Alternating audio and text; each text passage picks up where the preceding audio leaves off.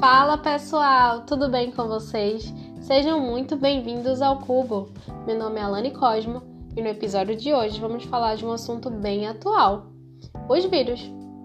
Depois do mundo ter se deparado com a doença da Covid-19, eu tenho certeza que você já deve ter escutado muito sobre os vírus, né? Mas afinal de contas, vocês sabem o que são os vírus? Vamos juntos aprender agora! Louis Pasteur foi um grande químico francês e ele foi o primeiro a utilizar o termo vírus. Ele utilizou o termo para explicar o que seria o agente causador da doença raiva. A técnica utilizada por ele foi a técnica de filtração, sua grande aliada nessa descoberta. O filtro que ele utilizou retia bactérias e deixava passar apenas seres menores. Embora tenham ocorrido descobertas importantes, até o século XX a natureza do vírus não era compreendida. Só com os avanços da cultura de células em laboratório e os avanços na área de genética fizeram com que as informações sobre os vírus melhorassem bastante. Os vírus são microorganismos, ou seja, não conseguimos vê-los a olho nu. Precisamos da ajuda de um microscópio. O seu tamanho varia de 17 a 300 nanômetros. O nanômetro é a unidade de medida que equivale a um bilionésimo de um metro. Muito pequeno, né? Eles são acelulares, isso quer dizer que eles não possuem célula. Eles são formados basicamente de uma cápsula de proteína e dentro dessa cápsula de proteína tem seu material genético, que é o ácido nucleico. O material genético do ácido nucleico pode ser DNA, RNA ou ambos, que são os citomegalovírus. Os vírus são classificados de acordo com o tipo de ácido nucleico, ou seja, DNA ou RNA, de acordo com a forma do capsídeo e pelos organismos que eles são capazes de infectar. Alguns exemplos são os adenovírus, que são formados por DNA, como por exemplo o vírus da pneumonia, o retrovírus, que são formados por RNA, como por exemplo o vírus do HIV, o arbovírus, que são transmitidos por inseto, como por exemplo o vírus da dengue, os micófagos, que são vírus que infectam fungos, e os bacteriófagos, que são os vírus que infectam bactéria. Os vírus, eles não são considerados seres vivos. Sabem por quê? Eles não conseguem se reproduzir por si mesmos.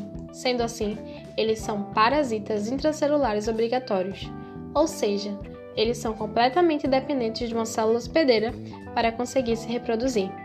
Uma vez dentro da célula hospedeira, o ácido nucleico do vírus, como eu disse anteriormente, pode ser de DNA, RNA ou ambos, se duplica e comanda a síntese das proteínas virais. A reunião dos dois componentes, ácido nucleico e proteína, origina um novo vírus, que sai da célula onde se formam e vão infectar novos hospedeiros. O processo de replicação viral pode acontecer de duas formas, por meio do ciclo lítico e do ciclo lisogênico. No ciclo lítico, o vírus penetra na célula hospedeira e injeta seu material genético. Dentro da célula, ocorre a formação de novos vírus. Porém, no momento em que os novos vírus são liberados, a célula hospedeira é destruída. Já no ciclo lisogênico, ao infectar a célula hospedeira, o DNA viral é colado ao DNA celular. Dessa forma, quando a célula replicar o seu DNA, ela estará também replicando o DNA viral.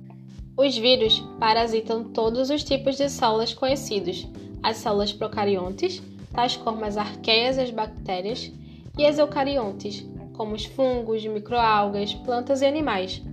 Os vírus são considerados agentes infecciosos e podem causar diversos tipos de doenças, desde doenças neurológicas, como a raiva, até uma simples virose, uma gripe, que possivelmente você já deve ter contraído. Por fim, Outra característica dos vírus é que eles podem sofrer mutações. Ao multiplicarem seu material genético, como eu já falei anteriormente, esse processo acontece dentro da célula do hospedeiro, podem acontecer algumas mutações ou erros, e esses erros podem ser benéficos para os vírus, fazendo com que eles evoluam. É por isso que a vacina da gripe é ofertada todo ano. O vírus da gripe sofre muitas mutações e a vacina que se tomou no ano anterior não cobre as mutações que o vírus sofreu, sendo necessário tomar novamente. É isso, galera. Eu espero que vocês tenham gostado e até o próximo episódio. Tchau!